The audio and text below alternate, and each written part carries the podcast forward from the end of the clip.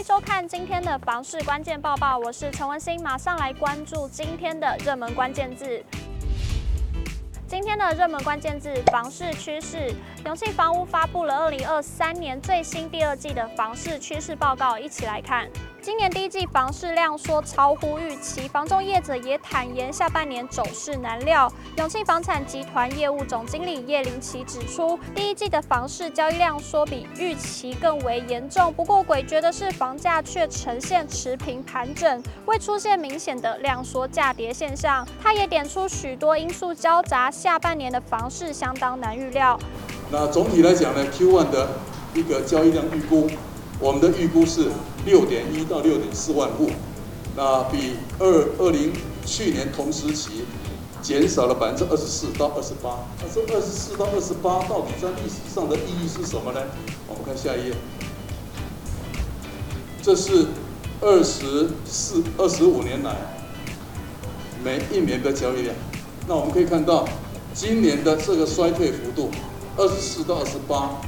大概只是比前面三次，第一次金融海啸，第二次奢侈税，第三次房地合一税，第一次上路所产生的 Q1 量缩的情况，所以这个是历史上二十四、二十五年来第四、第四低的率，但是是第三低的交易量。房市交易的趋势，买气是降温的。那预估第一季六点一到六点四万户，那应该是二十五年来第三低量。那年减幅第四大，那全球经济紧缩呢，跟经济展望下跌，两岸关系呢不确定性大哈，那预估应该会第一季衰退二十四到二十八，那来下一页，那整体来讲上半年应该会处在量缩，交交易量继续缩，那价格盘整，那因为这上半年呢通货膨胀的因素，还有其他的。股市回稳的因素之下，我们认为价格盘整的机会最大。那上半年的预估交易量十三到十四万之间。那所以整个来讲呢，政策并没有趋严，而且甚至可以呃有适当的放松。那似乎这个这个方向在投机退场之后，房市回归基本面。那交易的量缩应该是确定。那通膨造成的价格处在现在的盘整阶段，预期。量呃量缩价盘整。永庆推估若观察实际交易量表现，今年第一季预估六点一至六点四万栋，仅次于二零一六年四万三千一百八十二栋以及二零一七年的五万九千七百一十五栋，恐怕创下了史上的第三低量。而房价政策将上路，投机退场，回归供需基本面，房市交易量缩已经确立，但通膨持续上升，让价格处于盘整阶段，预期量缩价。盘整将是二零二三上半年房市主调。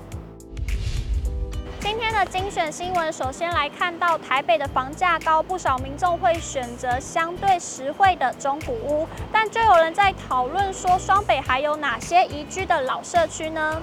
一名网友在网络上发文询问双北最舒服的旧社区是哪里？最多网友认为宜居的区域则是大直市区。网友指出，大直市区的街道整齐、治安良好，机能方面平民小吃多，也有学生餐厅，临环状线及重划区商圈。全球居不动产情报室总监陈秉成曾分析，大直有绿地及河岸景观，多数属纯住宅，居住氛围不错，又有百货商场及捷运。等生活机能，因此房价有相当水准，也有一定的支撑力道。接着来关注到桃园航空城计划的最新动态。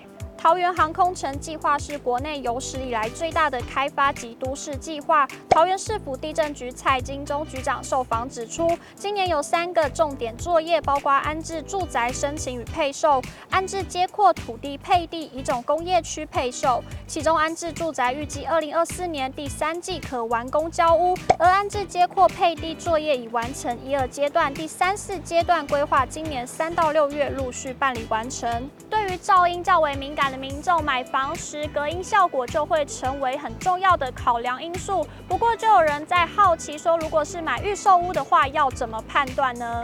网友们也纷纷给出建议，除了向代销仔细询问隔音如何施作之外，也可以问到楼地板厚度以及楼层高度。其实，自一百一十年一月一日起，分户楼板隔音构造法令规定就已经正式上路，除非阳台或楼下没有住宅，否则建案都必须要符合钢筋混凝土楼板厚度十五公分以上，或最大厚度十九公分以上的钢层板式钢筋混凝土楼板，隔音缓冲材料能降低十七分贝，或是钢筋混凝土楼板十二公分以上或最大厚度十六公分以上的钢层板式钢筋混凝土楼板，隔音缓冲材料能降低二十分贝以上，以及其他经官方认定具有控制在五十八分贝以下的隔音性能规定。如此一来，就已经有相当的隔音效果。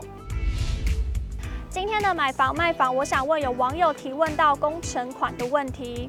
该名网友表示，如果买预售屋，工程款是按工程进度支付，倘若工程进度超快，一个月可以收两次，这样是不是也只能够默默接受，想办法付款？当初买房时，销售说估计两个月一次，实际上是一个月一次，这阵子甚至是一个月收了两次，对于上班族的我们来说，实在是有点负担不来。